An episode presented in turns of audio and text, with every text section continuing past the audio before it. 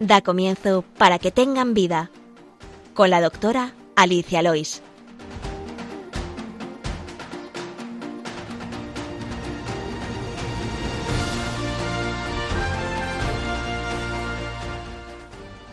Muy buenos días, queridos oyentes de Radio María. Feliz Navidad y feliz 2023. Bienvenidos al programa Para que tengan vida. Este programa de la radio de la Virgen que dedicamos a la medicina, a la salud, a la enfermedad. Seguimos en este tiempo de Navidad tan bonito celebrando que Dios mismo habitó, acampó entre nosotros. Con palabras de C.S. Lewis en la última batalla de las crónicas de Narnia, una vez en nuestro mundo un, un establo tuvo algo dentro que era más grande que todo nuestro mundo. Pues feliz Navidad y en este primer programa del 2023 tengo la dicha de estar acompañada de una gran dermatóloga y amiga, colaboradora voluntaria como todos de, ya de este programa anteriormente, la doctora Cristina Villegas. Cristina, buenos días. Hola, buenos días. Bienvenida a tu casa, gracias por venir de nuevo. Cristina es eh, eh, dermatóloga en el Hospital de Sanitas de San Chinarro y además, no, me equivoco. La Moraleja. De la Moraleja, perdona, Sanitas de la Moraleja. Y además es eh, profesora asociada de la Universidad Francisco de Vitoria, aquí en Madrid. Pues ya hablamos en verano, si recuerdan, de la piel y el sol con ella y había quedado pendiente hablar también de su tema estrella, que es la dermatitis atópica, de, lo que, de lo que se trata, de su tratamiento, según edades y otros temas dermatológicos de interés relacionados.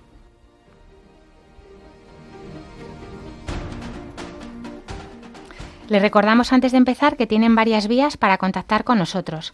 Pueden escribir al correo del programa que es para que tengan vida radiomaria.es.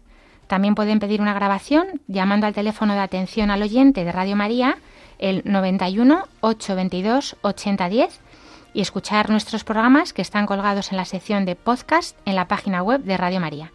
Ahora les invitamos a que continúen la sintonía de Radio María y empezamos.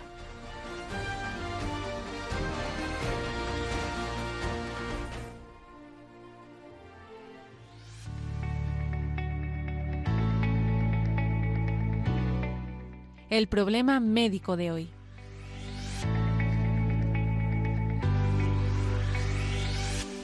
Bueno, empezamos este año hablando de la piel, que es el órgano más grande del cuerpo, muy importante, nuestra barrera frente a todas las, bueno, el exterior, el mundo.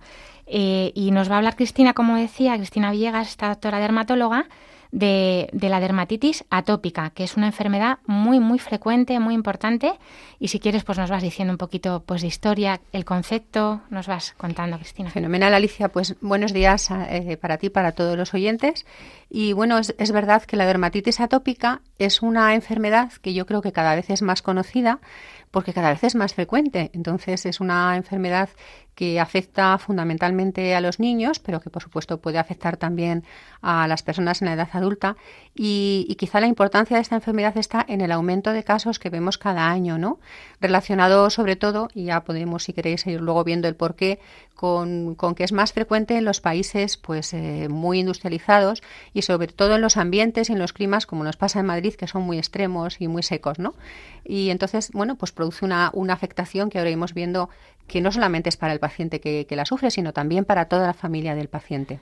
Ya saben nuestros oyentes que cuando acaba en itis la, la, palabra es inflamación de la piel, en este caso dermatitis, inflamación de la piel, pero esta, esta es por una atopia. Cuéntanos un poquito qué es la atopia, que es muy importante. Perfecto, lo de la dermatitis atópica, que además, eh, bueno, pues a veces los pacientes dicen dermatitis atípica, mi hijo tiene... Pues es un poco contar lo que quiere decir atopia. Eh, atopia en realidad es una expresión que quiere decir fuera de lugar. ¿eh?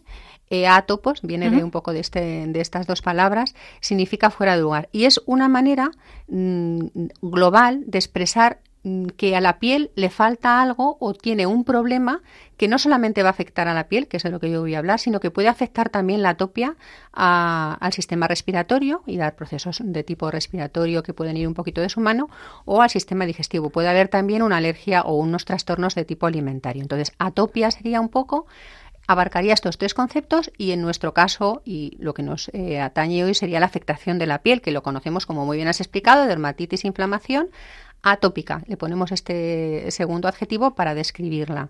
Es verdad que se asocia a otras atopias, como decía Cristina, de las que hablaremos en un programa específico de la marcha atópica con una alergóloga y un pediatra que te vamos a traer próximamente, pero hoy nos vamos a centrar en la piel porque es muy importante. Vamos a hablar sobre todo de la prevención, bueno, de, los brotes y de los cuidados, que es muy importante la educación en esta enfermedad. Si quieres, cuéntanos un poquito eh, por qué se produce, porque mucha gente dice, ¿por qué me pasa esto a mí? ¿no? ¿Por qué me ha ocurrido? Pues mira, primero quizá la definición más fácil, un poco para que, mm, sobre todo los que lo conocen, pues muy bien ya, ya saben lo que voy a explicar, pero para los pacientes o para las personas que no lo conozcan, se podría definir como un proceso eh, que es inflamatorio, de ahí lo de dermatitis, muy importante, crónico, es decir, no es una cosa que aparezca una vez y no vuelva a salir, sino que va a cursar en brotes con afectación de la piel eh, y la causa que tiene esta enfermedad es desconocida. Entonces, hay muchísimos factores que van a ser factores desencadenantes y muchísimas teorías y si quieres podemos pasar un poquito a contarlas. Sí, si quieres me vas contando así las más conocidas, las más importantes, pero es verdad, me hablabas hace un momentito de la genética, porque es verdad que padres que son atópicos suelen tener es más fácil que lo transmitan, ¿no? Efectivamente. Cuando los padres son atópicos, si uno de los dos tiene atopia, el niño tiene hasta un 50% de posibilidades de serlo, aproximadamente, pero si los dos lo son, llegamos casi hasta el 90 o al 100%. El factor genético está perfectamente determinado y luego cuando contemos un poquito por qué ocurre, veremos que es importante porque se ha descubierto que hay una proteína que puede estar alterada en esta, en esta fase, ¿no? ¿Hay una teoría infecciosa también? Sí, y la teoría infecciosa eh, es otra de las, de las causas que, que, favorecen o que desencadenan los brotes de esta enfermedad, de esta inflamación de la piel. Eh, y parece que está en relación con que las personas que tienen atopia en la piel van a tener una concentración mucho más alta de unas bacterias que seguro que a todos los oyentes les sonarán que son los Staphylococcus aureus. ¿no? El número y la concentración en una persona normal pues puede ser alrededor del 70-80% eh, y en un atópico pueden llegar hasta el 99, incluso 100% de colonización. ¿no? Y van a ser también un factor decisivo, tanto en la causa de la enfermedad como en el desarrollo de los brotes y en las complicaciones. Muy bien. Es verdad que mucha gente dice, pues es que estoy más nervioso y tengo más dermatitis. La, la teoría psicológica. Pues mira, la teoría psicológica yo creo que es fundamental. De hecho, eh, está clarísimo y lo vemos eso en la consulta y lo ven los papás en casa que cuando el niño se pone nervioso por cualquier motivo, pues eh, porque no le ha salido algo bien, pues porque se enfada con el hermano, pues porque le está muriendo, porque ha hecho alguna cosa que no está bien del todo, puede hacer un brote. ¿eh? Y un brote que además lo podemos ver incluso, nos ha pasado, ¿no? En la consulta se pone a llorar, se enfada y entonces puedes ver cómo se empieza a poner rojo, cómo empieza a tener picor, cómo se empieza a rascar y efectivamente eh, el factor psicológico es uno de los factores desencadenantes más, más importantes que tiene esta enfermedad. Estos serían como los más conocidos de siempre, pero mm, los dermatólogos estáis viendo que también hay otras cosas que ahora eh, parece que afectan o están en, el, desarrollo de esta enfermedad, como la rotura de la, de la barrera epidérmica, ¿verdad? Efectivamente parece ser que eh, hay una proteína, que era lo que comentaba un poquito al principio, que se llama filagrina, ¿eh?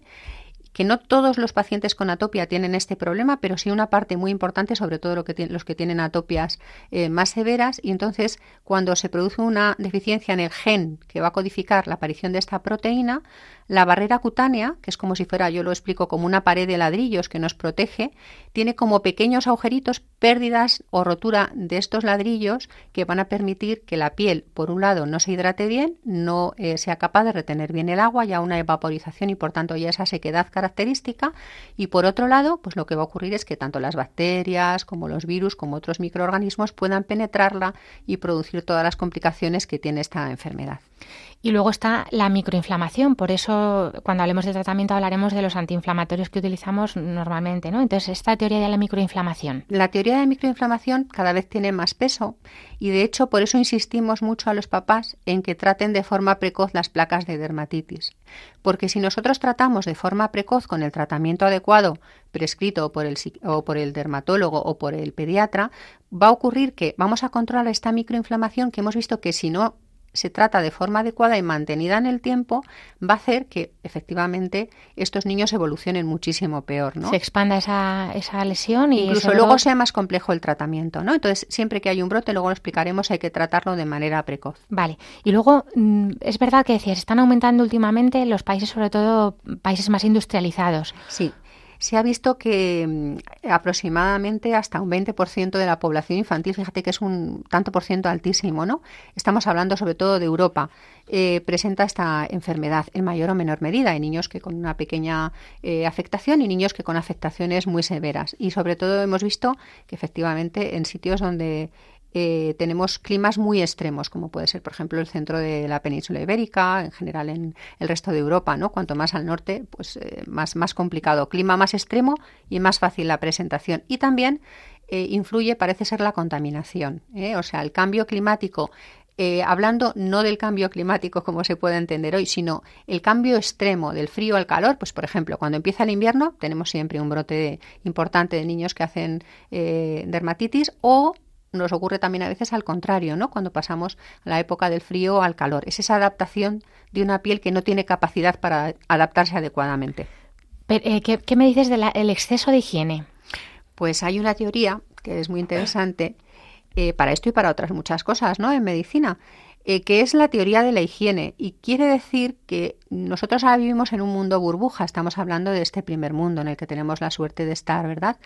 Eh, entonces, ¿qué ocurre? Mm, pues que a nuestros niños desde que nacen les mantenemos con una higiene absoluta, es decir, se cae el chupete, inmediatamente lo esterilizamos, antes de darles de mamar, pues limpiamos bien la mama, eh, después ponemos una crema, lavamos constantemente la ropa con un jabón especial, eh, les bañamos todos los días, que está muy bien, pero ahora vamos a explicar cómo a estos niños hay que bañarlos. Y, entonces, ¿qué ocurre? Que no nos ponemos en contacto de forma adecuada, parece ser, eh, según esta teoría, con todos los gérmenes a los que un niño de forma habitual y más antes, ¿no? Estamos hablando de, la actualidad, estaba acostumbrado. Entonces, ¿qué ocurre? Que la piel tanto la piel como sistema respiratorio como sistema digestivo, por eso hablamos de atopia en general, pero hablando de la piel, pues no está acostumbrada a esta exposición a estos gérmenes por este exceso de limpieza, este exceso de higiene y va a reaccionar de una manera inadecuada. ¿no? Es una de las teorías que, tiene también peso en esta enfermedad.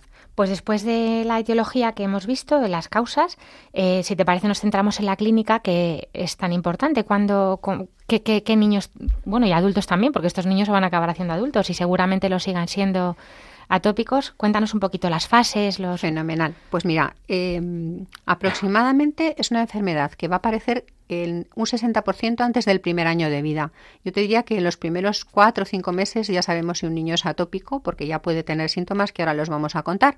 Y luego como un 30% aparece entre el primero y tercer año de vida. Y el resto puede aparecer en cualquier momento de la vida, porque como decimos, nacemos con esta enfermedad, ¿no? Con, con la capacidad de desarrollar esta enfermedad. O sea, un adulto de repente puede empezar a ser atópico, aunque no lo haya sido nunca o no de una forma... Un atópico eh, adulto es atópico, pero a lo mejor no ha tenido sintomatología cutánea, pero puede debutar con una dermatitis atópica y lo vemos en la consulta. No es tan frecuente, digamos que es mucho, mucho menos frecuente, pero lo vemos. Porque a lo mejor durante la infancia pues se ha usado más cremas o los, padres le han echado más crema. O a lo mejor al revés. O a lo mejor al revés, se les ha echado, se les ha echado más de, adulto. No, yo, yo veo que hay, hay, adultos que empiezan a no echarse nada, eh, a lo mejor un poco por descuido o exceso de higiene, a lo mejor también. Efectivamente. Y, sale o porque y hay mucho estrés. factor desencadenante y el estrés en los adultos, yo que ahora tengo pacientes adultos también en la consulta, pues ayer pues creo que vi a dos o tres pacientes adultos con atopia, con brote, precisamente lo que decimos, ha empezado a hacer de repente mucho frío, ha cambiado un poquito el tiempo y todos decían que el problema que tenían fundamentalmente era el, estrés. Y cuando contemos la clínica vamos a entender por qué. Si quieres, sí, sí, entramos ya con la clínica. Pues, ¿Cómo eh, se manifiesta? ¿Qué es lo, lo más importante de la enfermedad es la sequedad cutánea yo creo que esta es la estrella. Pero el problema no solo es la sequedad, porque si fuera solamente la sequedad, pues tampoco tendría mayor importancia. Es el prurito, el picor. Es decir, el problema que tiene esta enfermedad es que cursa con muchísimo picor, a veces a unos niveles tan importantes que los niños, sobre todo, no duermen bien, eh, se despiertan por la noche, lloran constantemente porque no saben expresar de otra manera eh, que les está picando la piel. De hecho, hay papás que me dicen, es que se rasca, mm, se rasca la cabeza, y ya les explico siempre que hasta los cinco meses un niño no tiene la capacidad del reflejo de rascado perfectamente definida por esa maduración neurológica de, los bebés, pero sí puede ser que esté más irritable, que llore, que no coma bien, que se despierte muchas veces por la noche, mm, aparte, por supuesto, de lo que vamos a contar, que es lo que vamos a ver en la piel. Si quieres te digo un poquito los signos más importantes. Claro, sí, sí, adelante. Eh, lo más importante que como decimos es una piel más seca cuando tú la tocas. Yo cuando les enseño a los estudiantes les digo, a ver, cierra los ojos y toca. Mira este trocito de piel y compara con este otro, ¿no? Y efectivamente tenemos zonas en las que la piel está mucho más seca y con lo que nosotros los dermatólogos llamamos eczema, porque verdaderamente dermatitis atópica sería un sinónimo de eczema atópico. ¿Y qué quiere decir la palabra eczema? Quiere decir bullir, hervir. Entonces, la sensación que tiene una persona que tiene una placa de eczema es una sensación de que la piel le pica, le, hierve, le arde o pues lo que decimos los médicos, que tiene un prurito que puede ser más o menos intenso, pero a veces puede ser muy incapacitante. Y luego hay otros muchos signos, ¿no? Eh, algunos más importantes, otros menos. Eh, es frecuente también, y esto no le suele molestar, que en la región lateral de las mejillas tengan una especie de granuladito que llamamos keratosis pilar, que es como piel de gallina, que aparece también en la zona de la cara externa de brazos, o en los muslos, o en los glúteos, pero esto, sin embargo, no suele, no suele picar tanto, no suele molestar tanto. Eh, a veces incluso hay picor y no vemos todavía patología cutánea clara, más que la sequedad, no vemos todavía ese eczema del que estamos hablando, mm, porque parece que primero la piel pica el paciente se rasca y a partir de ahí empieza un poco la rueda, ¿no? De picor, rascado, me pongo más nervioso, me pica más. Es un poco ese, ese círculo. Que muchas veces incluso se rascan sin darse cuenta por la noche o frotándose más con. Por la mañana pueden aparecer con el pijama lleno de sangre, que es terrible, ¿no? Porque a veces te traen los papás la foto y dices, es que mira, no puede dormir, no puede comer, no le puedo decir nada porque está muy irritable y es que a quien le pica, verdaderamente, si uno tiene la desgracia de tener una enfermedad que cursa con picor, no sabe lo desagradable que puede llegar a ser y lo invalidante que puede ser un prurito, ¿no? Entonces, picor, sequedad, decía sequedad muy importante, es el... Y la aparición de los eczemas, que es un poco como el cuadro ya estrella, ¿no? Y luego hay diferentes fases en la clínica. Entonces, un poquito para que los papás lo puedan reconocer, en los primeros eh, meses de vida del niño, eh, que sería la fase que decimos del lactante, eh, el eczema es más generalizado, pues aparece, eh, puede aparecer en todo el cuerpo incluso, pero puede en tronco, en región externa de los brazos, en las piernas, en la cara, respetando curiosamente la zona de alrededor de la boca ¿eh? en esta etapa de la vida, pero las mejillas suelen estar rojitas, con descamación, pues con sensación de picor. Esta sería un poquito la fase inicial. Luego en la fase infantil, sin embargo, el eczema cambia y lo característico es que aparezcan los pliegues. Entonces aparece en los pliegues anteriores de los brazos, que llamamos los pliegues eh, cubitales. Puede aparecer en los, la parte posterior de las piernas, que nosotros decimos pliegue popliteo, en la parte posterior. detrás, de la rodilla. efectivamente. Puede aparecer también en la zona de las axilas. Y aquí sí es muy frecuente en los niños que aparezca la keilitis, es decir, la inflamación de los labios, ¿no? Y la afectación peribucal, que es una causa muy, muy frecuente. Eczema alrededor de la boca les ponen 20.000 cremas y no se resuelve. Luego hablaremos de por qué y hablaremos del tratamiento. Y luego la fase del adulto. Eh, es muy importante decir, Alicia, que si hacemos un tratamiento correcto, vamos a conseguir que la mayoría de los niños hacia el año, dos años de vida, eh, en la inmensa mayoría, ¿eh? resuelva la fase de dermatitis atópica, aunque luego en la marcha atópica se acompañe de otras alteraciones respiratorias o digestivas. Eh, de esos poquitos niños que, nos quedan que van a pasar a la etapa infantil, la inmensa mayoría con un tratamiento adecuado en la adolescencia también van a resolver este problema, ¿de acuerdo? Y luego, de esos poquitos que no han resuelto en esa etapa de adolescencia, la inmensa mayoría en la edad adulta, 18 o 20, cuando se completa el desarrollo, prácticamente la parte de la piel podemos decir que se puede llegar a controlar y pueden tener una vida en ese sentido muy feliz y con muy muy buena calidad de vida. Perfecto, es nos da mucha esperanza porque es verdad que las enfermedades crónicas ya si aparecen de bebés pues nos da mucho, bueno pues que, impresiona, ¿no? De toda la vida tener esto. Eh, ¿Qué complicaciones? No sé si has tenido con la clínica. Yo, mm, ya tendríamos la clínica para hablar de las complicaciones. Como, como tú quieras. Eh, sencillamente decir que de la clínica a mí lo que más me importa cuando veo a un niño en la consulta es el picor. Entonces, en función del picor, pondremos el tratamiento más o menos importante, pero quizás sea el signo o el síntoma, vamos a decir, estrella, ¿no? La dermatitis, que puede hacer que el niño tenga problemas en el colegio, que no duerma bien, que al día siguiente esté cansado, que tenga problemas de comportamiento. Pues luego hablamos, después de la pausa, hablamos del tratamiento, de esta de esta sintomatología. Si te parece, pues comentar un poquito las complicaciones que puede tener, porque claro, la barrera está rota, digamos, de la, de la piel, entonces puede, puede ayudar a que haya otras enfermedades de la piel, ¿no? Mira, lo más frecuente que vemos en un niño con dermatitis atópica es la sobreinfección bacteriana, porque como muy bien acabas de decir, como la barrera epidérmica no está completa, son pieles muy secas que se defienden peor. Hemos dicho al principio que había más colonización de estafilococo. Entonces, cualquier pequeña heridita, el mismo rascado de los niños, ¿no? Que, ¿Cómo le vas a decir a un niño que no se rasque? Es que es imposible. O le ayudas y le pones un tratamiento adecuado, el niño, pues, pues que se va a rascar, lógicamente, ¿no? Entonces, ¿qué va a ocurrir? Que hay siempre sobreinfección de la placa, que eso va a ser una complicación, yo diría que es la más frecuente con la que nos encontramos. Son placas de eczema, pero con un apellido, eczema sobreinfectado. Si este eh, germen que lo produce es el estafilococo, hablaríamos de eczema impetiginizado, o sea que podemos tener, por ejemplo, el impético, que es el más frecuente. Y otra cosa que vemos muchísimo en la consulta son los moluscos contagiosos.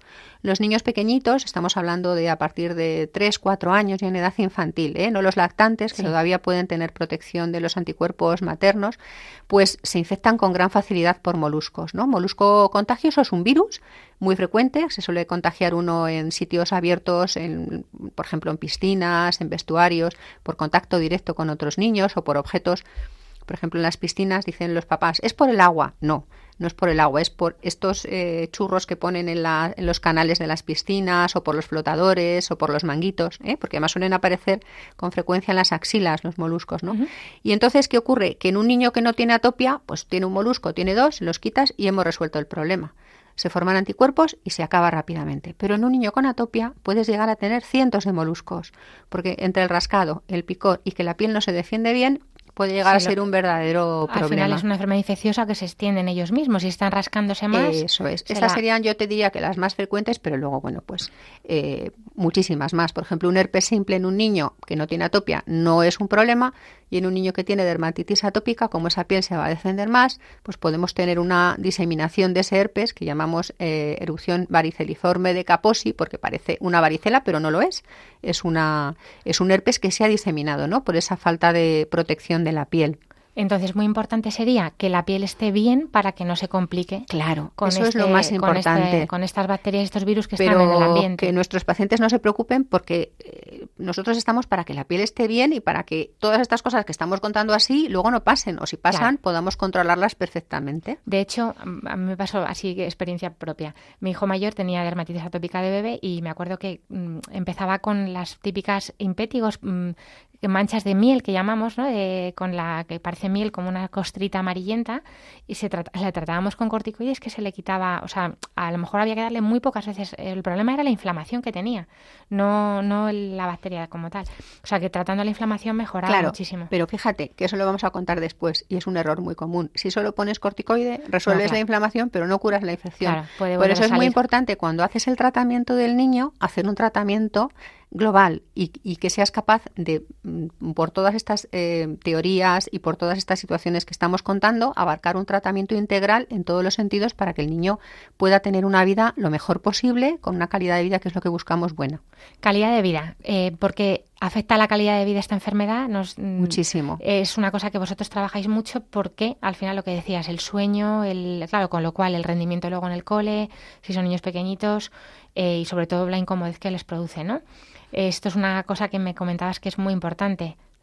Pues mira, el tema de la calidad de vida es, eh, yo te diría, y de ahí que la pregunta sea siempre, pero tiene picor, está bien, está incómodo, yo te diría que es un poco la estrella de lo que luego vamos a comentar eh, y por lo que vamos a incidir tanto en las diferentes maneras que hay de prevenir y de tratar. De tratar adecuadamente, pero sobre todo de hacer una adecuada prevención, porque cuando un niño en una familia tiene dermatitis atópica, no tiene el niño solo la dermatitis atópica, la tienen los padres que tampoco van a dormir bien porque tienen que atender al niño y luego al día siguiente tienen que ir a trabajar sin haber dormido adecuadamente o porque es un niño pues que está intranquilo, está eh, muy irritable, no hace bien los deberes porque está cansado, pero luego a su vez duerme peor. Entonces, es un problema verdaderamente de la familia. Por ejemplo, mira, una cosa como ir a la piscina, ¿no? Que, que, que, ahora mismo en la mayoría de los colegios o en muchos es una actividad eh, habitual pues los niños con atopia y en fase de brote no pueden ir a la piscina porque van a ponerse muchísimo peor. Claro, entonces con cloro, eh, claro, y eso también les va a condicionar, les va a condicionar pues en su relación con otros niños, en su relación con sus hermanos, en la relación con los profesores, incluso con los padres, que o sea, e, es algo que nos afecta eh, en, todos los sentidos. Sí, no siendo una enfermedad mortal ni mucho menos, Para ni, nada. Ni, grave, eh, pero sí es puede ser pues que incapacite muchas cosas, ¿no? Que eso que baje la calidad de vida. El diagnóstico ya nos has hecho un poco, me imagino, que es la clínica, pero si nos quieres decir algo más del diagnóstico. El diagnóstico, mira, eh, tenemos la enorme suerte de que tenemos unos pediatras fantásticos. Mira, ahora nosotros en el hospital de La Moraleja tenemos eh, rotando a, uno de nuestros pediatras, de uno de nuestros residentes que vienen todos los años, ¿no? Y, y es que aprenden fenomenal a manejar todas estas cosas que estamos contando ahora, de tal manera que si hacemos una buena colaboración entre los dermatólogos, los pediatras, los alergólogos y los psicólogos, que ya veremos que después eso sería como, vamos, eh, el equipo perfecto, tener, tener a, a, todos juntos, y nosotros tenemos la suerte de, tenerlo así, y luego te contaré, verás, eh, pues vamos a conseguir que, que el tratamiento sea muchísimo mejor. Siempre el diagnóstico lo hace el pediatra, casi siempre, y si no el dermatólogo, si tiene acceso directo el paciente al dermatólogo. Eh, y, el diagnóstico se basa en la clínica que acabamos de contar. Un niño que tiene eczemas, que no duerme bien, o que tiene picor, o que tiene cualquiera de los síntomas que acabamos de comentar. Mm, podemos hacer un diagnóstico de una, de una manera muy sencilla. Si se asocia a otras enfermedades de tipo alergológico o alergia alimentaria, que es muy, mucho más frecuente ¿eh? de lo que os podéis imaginar, pues entonces hablamos con nuestros compañeros, se hace una interconsulta alergia, se hace una, interconsulta eh, a digestivos si es necesario, casi siempre es el alergólogo, ¿no? Y entre pediatría, alergia y nosotros, y el psicólogo, si tenemos la suerte de contar con él, pues podemos sacar adelante perfectamente a este niño y a esta familia, ¿no? Que tiene el problema. Perfecto, no hay que hacer ninguna prueba especial. Mira, sí, se pueden hacer pruebas. Mm, pero mm, digamos que el diagnóstico, si me preguntas cuál es, es clínico. Aunque luego hagamos una analítica y veamos que muchas veces la inmunoglobulina E está alta y que los eosinógenos están un poquito altos, pero eso es como menos, digamos, como menos importante, ¿no? Eso es, no, no, no, no sería clave no es necesario. de forma excepcional, si nos planteamos un diagnóstico diferencial con otras enfermedades que a veces, oye, en atopias muy severas nos puede pasar, pues siempre tenemos el recurso de hacer una pequeña toma de biopsia, que eso es, yo te diría, prácticamente anecdótico que lo tengamos que hacer. ¿eh? Vale, pues antes de pasar al tratamiento, si te parece tan importante, vamos a escuchar a nuestro al director de Radio María, el padre Luis Fernando de Prada, porque estamos en Navidad y eh, pues como saben todos nuestros oyentes que además están siendo momentos de mucha colaboración, de mucho donativo, que ha sido una campaña con mucha generosidad, como los voluntarios que venís aquí, que, venimos, vamos a, aquí a hacer los programas, pero la gente también con sus donativos, con sus oraciones, pues nos ayuda mucho a que Radio María pues pueda sostener y, y extenderse también. Escuchamos al Padre Luis Fernando que nos hace esta campaña de Navidad. Hay encuentros que cambian la vida, como los de los conversos con Dios, y encuentros que cambian la historia, ante todo el de Cristo con la humanidad en Belén. Sí, todos tenemos una cita con Dios, que bajó del cielo a la tierra para encontrarse con nosotros. Lo hizo con María, José, los pastores, los magos, Simeón, Ana, y a través de la Iglesia quiere hacerlo con todos los hombres, que podemos cerrar nuestras puertas, como hizo la posada de Belén, o abrírselas de par en par. ¿Y tú? ¿Has acudido ya a tu cita? ¿Y les has contado a los demás que Cristo ha nacido también para ellos? Radio María nació para responder a esa llamada misionera, prolongando a través de sus ondas el anuncio gozoso de los ángeles de Belén. Para realizarla necesitamos tu ayuda, tu oración, compromiso voluntario, testimonio, donativo. Puedes informarte de cómo colaborar llamando al 91 822 8010 o entrando en nuestra página web radiomaria.es. Para que no falte nadie en Belén y podamos desear a todos una santa y feliz Navidad.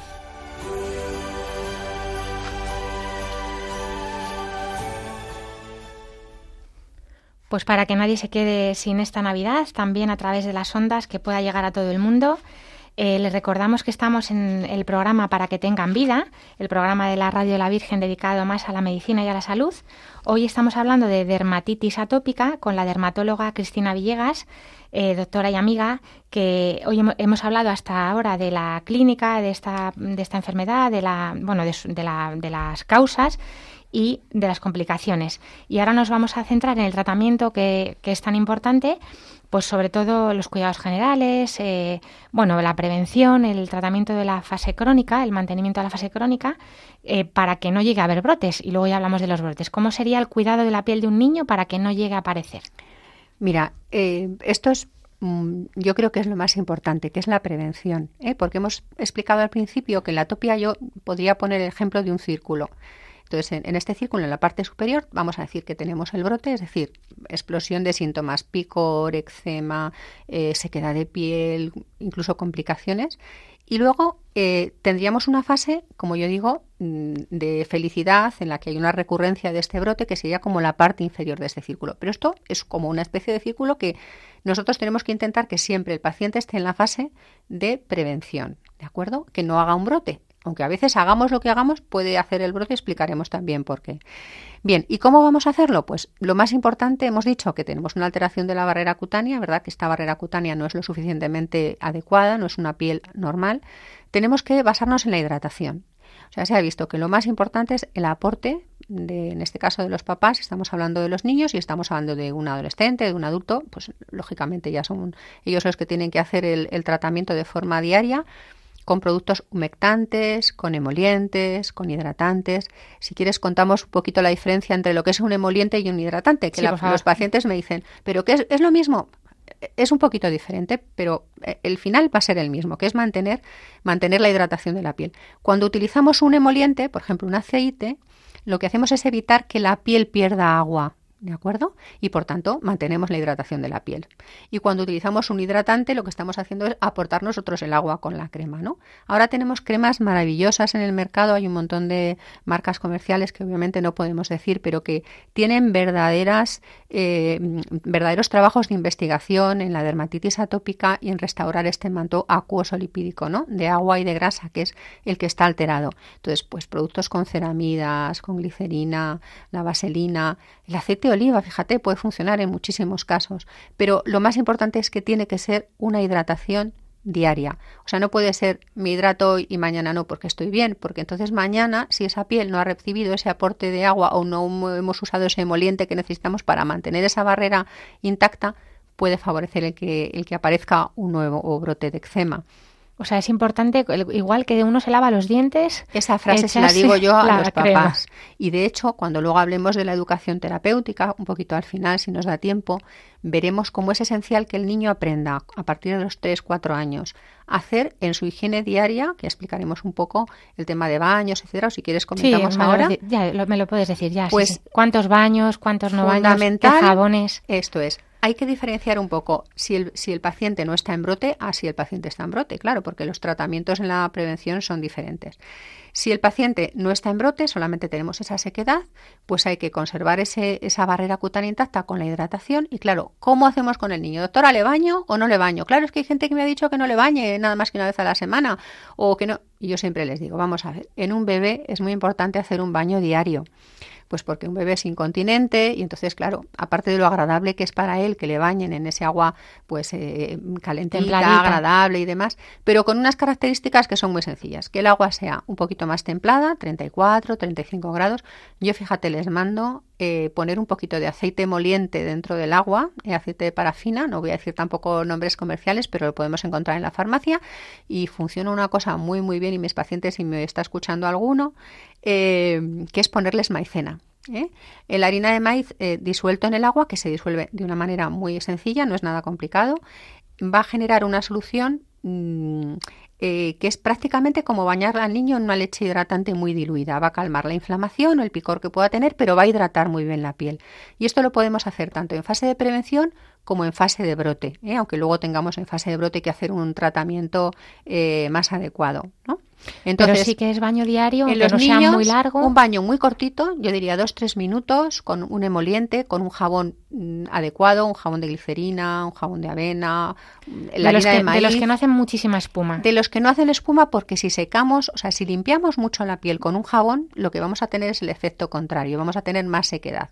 Entonces, eh, baño diario cortito, como yo digo, secar sin frotar, el, agua un poquito más templada y luego ponemos crema hidratante. Si es un baño emoliente con aceite y maicena, no hace falta hidratar, que eso es una ventaja, pero si es un baño pues normal, sin esponja, muy importante, que los papás usan esponja y es que no hace falta, porque la piel de un bebé es tan delicada, incluso con una esponja de estas muy, muy, muy delicadas, y, de, adultos también, ¿eh? y de adultos también. Yo que veo más adultos, porque yo soy médico de familia, eh, les dices baño diario, ni muy caliente ni muy largo, con jabón que no haga mucha espuma. De estos, o sea, por ejemplo, los tipos de lavar los cacharros para las manos, eso es tremendo. Fatal. De fatal, porque les lleva toda la grasa. Toda Siempre la... guantes, eh, Siempre los guantes, adultos. exacto. Si estamos hablando de un niño, hemos hablado de un, de un bebé, siempre baño diario. A los niños es verdad que, hombre, si no estamos en, es decir, no vienen a jugar un partido de fútbol, que entonces, pues sí, yo creo que lo ideal es que sí que se les duche, pero a los niños mejor ya una ducha, mejor que un baño, muy cortita, que se puede hacer a partir de los dos años. ¿eh? Una ducha cortita, como yo digo, entrar y salir para lavar un poco las zonas fundamentales con un jaboncito suave,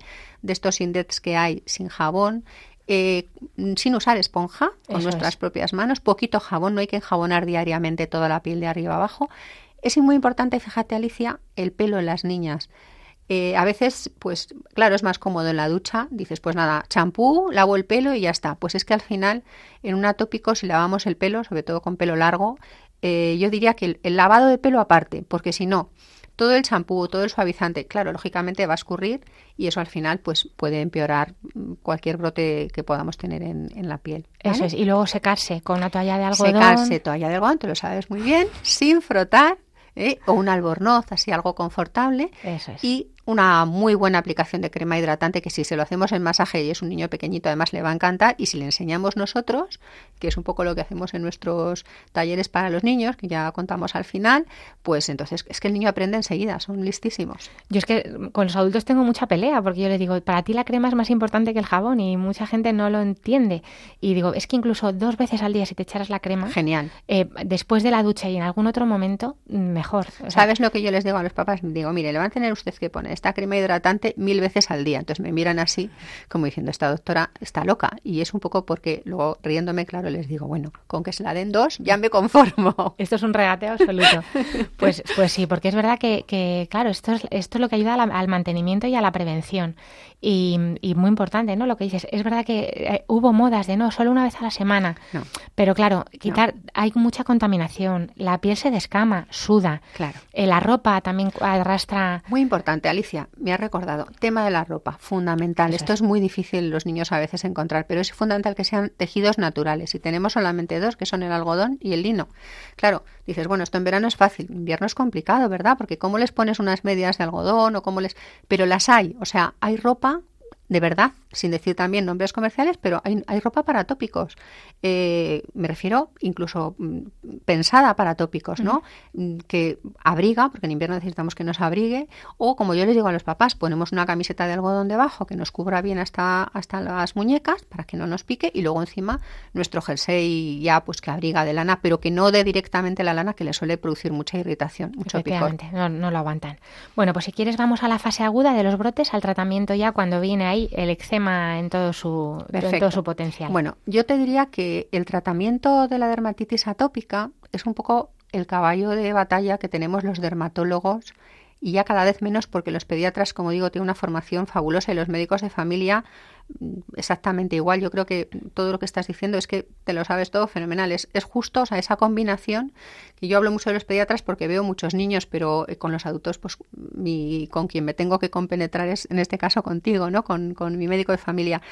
Eh, cuando hay brote siempre hay que tratar el brote. O sea, tú no puedes darle a una placa de eczema crema hidratante, que es lo que hacen muchos papás, por a lo mejor porque no, lógicamente por desconocimiento o porque algunos médicos no tienen esta formación adecuada, porque si tú das crema hidratante en una placa de eczema, lo que va a ocurrir es que les va a picar muchísimo más. Entonces, no solo les va a picar más, sino que se van a rascar más y vamos a empeorar.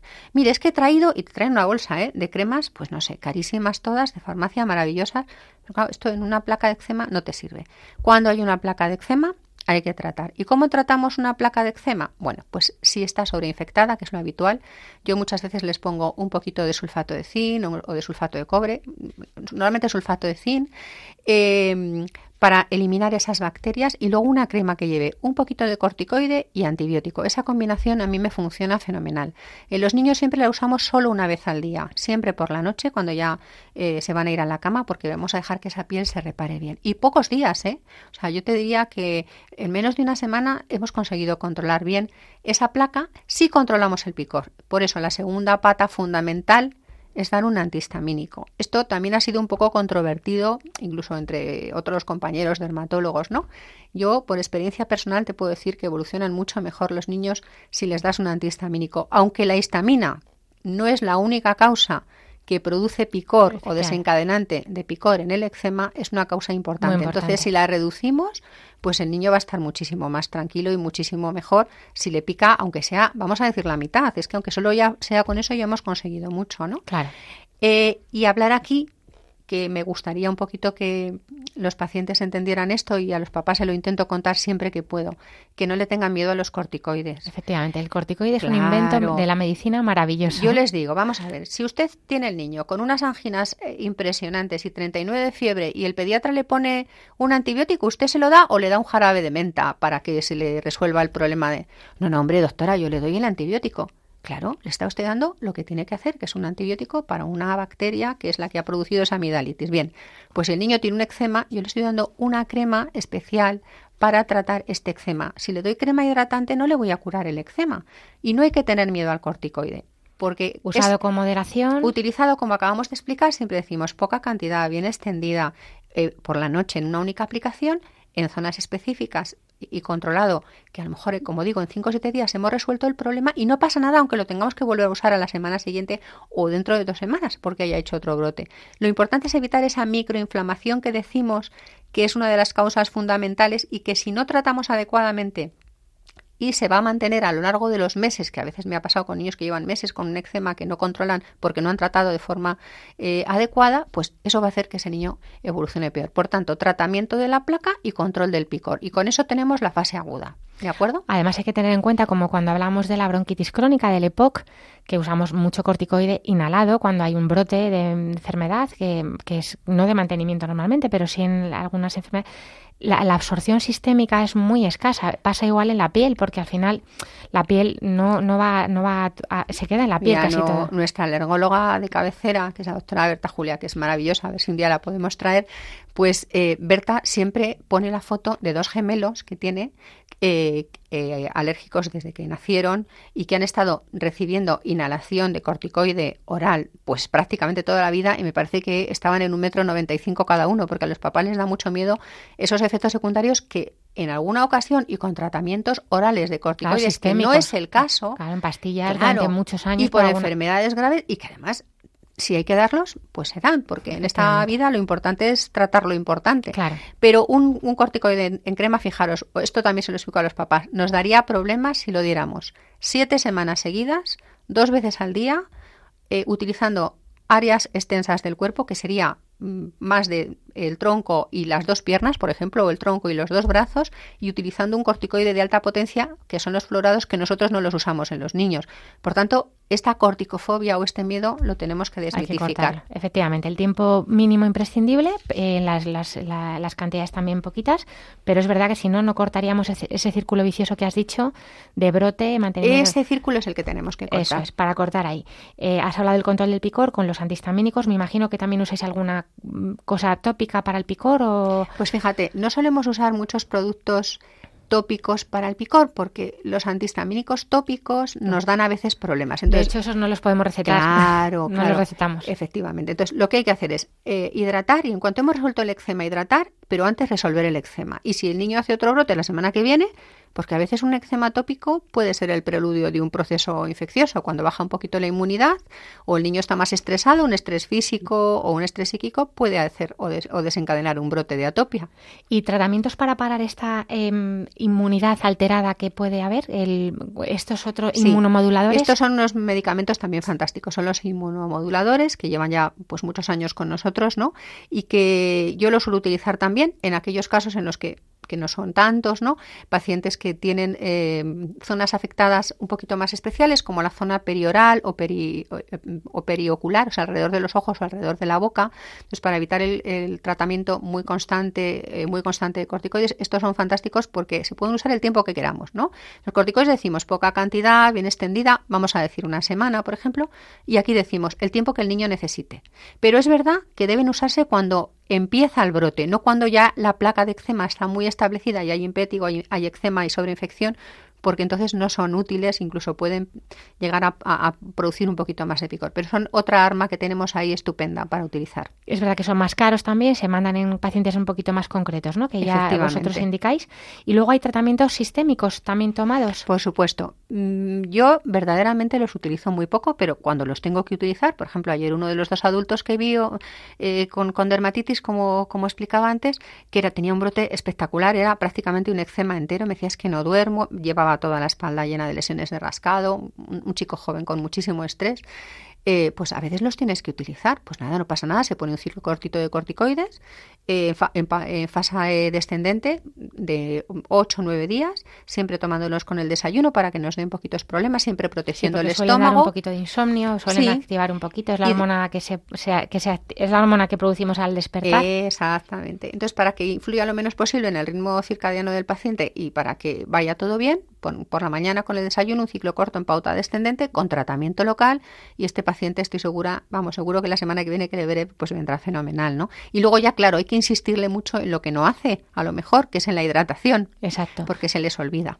Mm, hay nuevos tratamientos, pero si te parece, eh, podemos hablar un poquito de la educación ya para cerrar este bloque y este tema, porque vosotros hacéis talleres, bueno, mm, nos gustaría tener mucho tiempo para poder explicarle a los pacientes eh, que esto es una enfermedad crónica, que usa por brotes, que es muy importante el mantenimiento, como decíamos, la prevención, pero ¿cómo hacéis la educación con los papás, con los niños? Pues esto es un, un modelo que llevamos haciendo ya, pues creo que son 12 años en nuestro hospital y bueno, es la Fundación de Dermatitis Atópica la que eh, lo patrocina. Entonces son eh, talleres que llamamos nosotros eh, totalmente gratuitos, pero son un lujo para los pacientes. Y es que imagínate, Alicia, si no nos da tiempo a contarlo, y fíjate el, el tiempo que llevamos hablando ¿no? de esto, pues cómo con el poquito tiempo que tenemos cada uno de los médicos para atender a nuestros pacientes, vamos a explicar todas estas cosas, ¿no?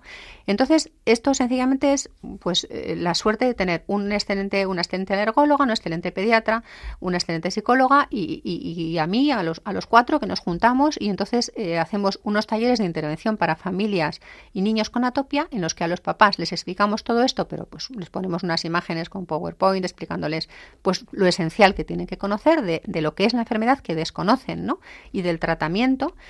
Eh, y luego a los niños, dos talleres muy fáciles. Uno del no rascado, que lo hace un payaso para explicarles qué otras técnicas de evitación pueden hacer, porque como le dices a un niño, no te rasques, es imposible, ¿no? Pero sí le puedes decir, mira, cuando te pique puedes coger y, por ejemplo, te puedes soplar en la placa o puedes poner una piedra que vamos a tener en la nevera que está fría, una piedra de río sin más.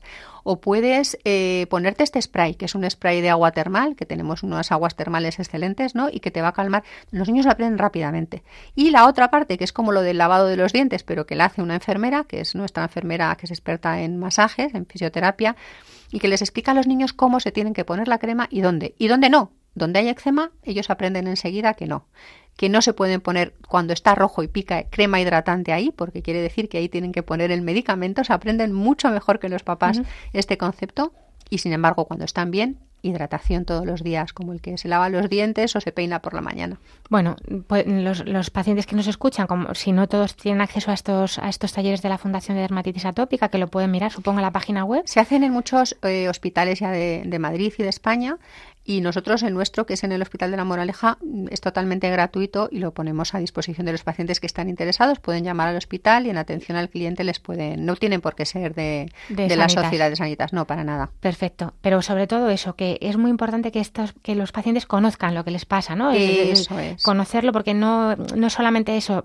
ir poniendo parches cuando llega el brote. Si un papá entiende bien lo que tiene su hijo, y aprende solamente esto que acabamos de decir, que cuando hay un eczema lo tiene que tratar, pero que si no hay eczema lo fundamental es la hidratación, ya con eso ese niño va a ser diferente y va a tener una calidad de vida muchísimo mejor, que es lo que pretendemos. Pues yo creo que ha quedado bastante claro. De todas formas, nuestros oyentes nos pueden hacer sus preguntas si tienen alguna duda y, por supuesto, preguntarle a su pediatra, a su médico de familia pues estas cosas que, bueno, pues no es una enfermedad, como decíamos, eh, ni que vaya a, morirse por esto nadie, pero, bueno, pues puede tener pues su complicación. Contarte además, si me da tiempo, que hay nuevos tratamientos biológicos, muchos, excelentes, eh, que disponemos de ellos los dermatólogos, ya esto ya es un poco como más, especialista y para casos más severos que los hay, ¿no? Porque hemos hablado de la generalidad, pero es verdad que hay pacientes con dermatitis atópica severa que son pues probablemente los que tienen ese componente genético y esa alteración del gen de la filagrina mucho más marcada, esa deficiencia de esa proteína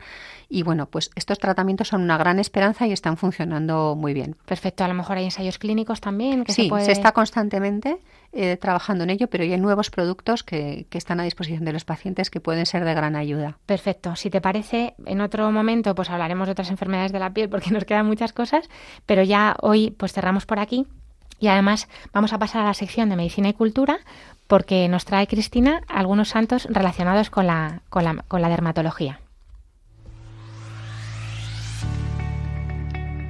Medicina y cultura. Pues que Cristina hace muy bien los deberes. Le digo, si se te ocurre alguna cosa de, algún santo relacionado con la piel, bueno, pues me ha traído un montón.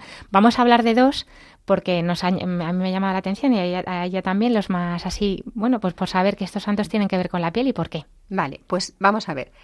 Eh, me ha impresionado muchísimo cuando me he puesto a estudiarme un poco este tema, porque yo siempre pensaba en San Lucas como el patrón de, los médicos, ¿verdad? Y bueno, pues de repente me pongo a, hacer los deberes, como dice Alicia, y me encuentro a un santo que es San Bartolomé, que se conoce también por Natanael, que era un poquito como se le uno de los apóstoles. se habla, y es uno de los doce apóstoles de Jesús, fijaros qué, qué bonito y qué importante, ¿no? Entonces, este, este apóstol tuvo la suerte de ser testigo de la ascensión de nuestro Señor, que me parece, bueno, pues como maravilloso y bueno pues eh, el por qué tiene relación con la piel pues es bastante duro de explicar pero el pobre murió en martirio y murió pues con lo que se llama el desollamiento. Y este desollamiento pues consiste en una tortura que se hacía muchísimo, me parece, yo no sé si es porque soy dermatóloga, pero me parece una barbaridad enorme. O pensar nada más cuando os hacéis un pequeño cortecito en la piel lo que puede doler esto, pues empezaban a, desollar a, partir de los dedos de las manos y de los pies, que los sacaban como si fueran guantes. Y, y así con, absolutamente el resto de la piel. Entonces murió en este martirio y finalmente le decapitaron, que ya pues lógicamente solo con el desollamiento las, las personas mueren, ¿no? Porque sin la piel pues no, podemos vivir, forma, es, esencial para, nuestra vida. Y entonces es un, es un santo, San Bartolomé, que por lo visto, eh, precisamente por esto, eh, tienen pues las personas que trabajan con la piel en general, pero hablo de personas curtidores, gente que trabaja pues con piel en, zapatos, en bolsos, eh, cinturones, etcétera. Pero esto, esto lo escribía un dermatólogo en, en, una página web, que es la que me llamó la atención, y lo proponía como el, el santo de los dermatólogos, y a mí me ha parecido pues una idea muy bonita, la verdad, que haríamos nosotros y la piel, ¿no? Pues eh, maravilloso para él. Y luego hay otra santa que esta sí está realmente eh, catalogada como una santa de las enfermedades de la piel y a la que se le rezaba para las enfermedades de la piel. Se llama Santa Idelgarda. Y esta santa era de la Orden de San Benito, fue doctora de la Iglesia y se le rezaba por muchos problemas de la piel. Fijaros, se le rezaba por todos los problemas de la caída de pelo, que no sé si sabéis que somos también los dermatólogos, que hay gente que dice, pero lo del pelo lo llevan ustedes. Sí, el pelo, las uñas y la piel son de los dermatólogos, ¿no? Bueno, pues problemas de la caída de pelo, la lepra y la psoriasis. Entonces se, le atribuye muchas curaciones, ¿no? Y bueno, pues aparte de los milagros que por supuesto podía hacer, porque era una santa y, claro que podía hacer milagros, pues es que sabéis que la psoriasis tiene una... Eh, eh, digamos que uno de los desencadenantes es el estrés, es una enfermedad psicosomática. Entonces, bueno, pues lógicamente mm, cuando los pacientes rezaban, eh, pues eh, ese efecto beneficioso también eh, y el efecto de, la santidad de Santa Hidelgarda pues tenía su importancia. Y luego he encontrado muchos más. No, no, pero ya no nos da tiempo. ya para otro programa de la piel seguimos. Nos quedamos con San Bartolomé y Santa Hildegarda y ya nos ha puesto José Luis desde el control este villancico de Manuel que nos encanta. nos despedimos ya porque no, no nos da más tiempo. Eh, les recordamos que pueden escribir sus preguntas a para que tengan vida radiomaria.es o bien aquí a la radio Paseo Lanceros 2, primera planta 28024 de Madrid. Eh, también les recordamos que pueden ver los podcasts oírlos en radiomaria.es y pinchan en para que tengan vida. Nos despedimos ya, como hacemos siempre, Cristina, con la oración de los niños. Hoy nos las mandan los hermanos Inés, Clara, Elena, María, Jaime y Ana eh, que nos, nos manda su oración de felicitación también de este nuevo año. Señor, te pedimos para que en este nuevo año que empezamos cuides y protejas a nuestros familiares y amigos, sobre todo a los que están enfermos y a los que no te conocen.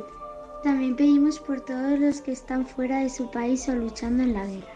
Queremos que nos acompañes y no nos dejes que nos apartemos de ti, ni en este ni en los próximos años. Amén. Todo esto te lo pedimos a través de tu Madre, la Virgen María. Dios te salve María, llena eres de gracia, el Señor es contigo. Bendita tú eres entre todas las mujeres y bendito es el fruto de tu vientre Jesús.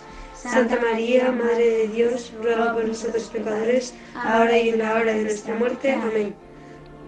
¡Feliz Año Nuevo!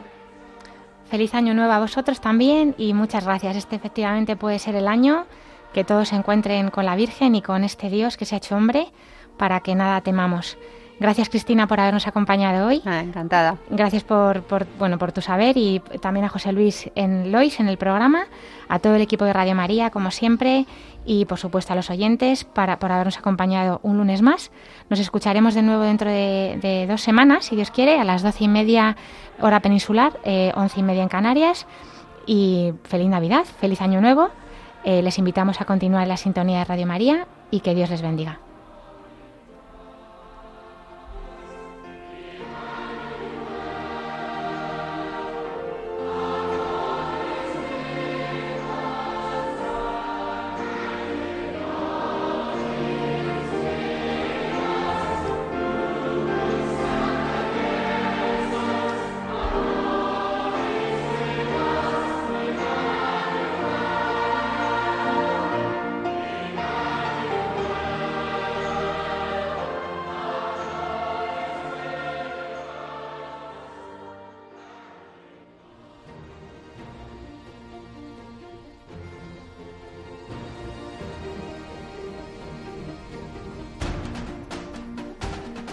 Así concluye Para que tengan vida con la doctora Alicia Lois.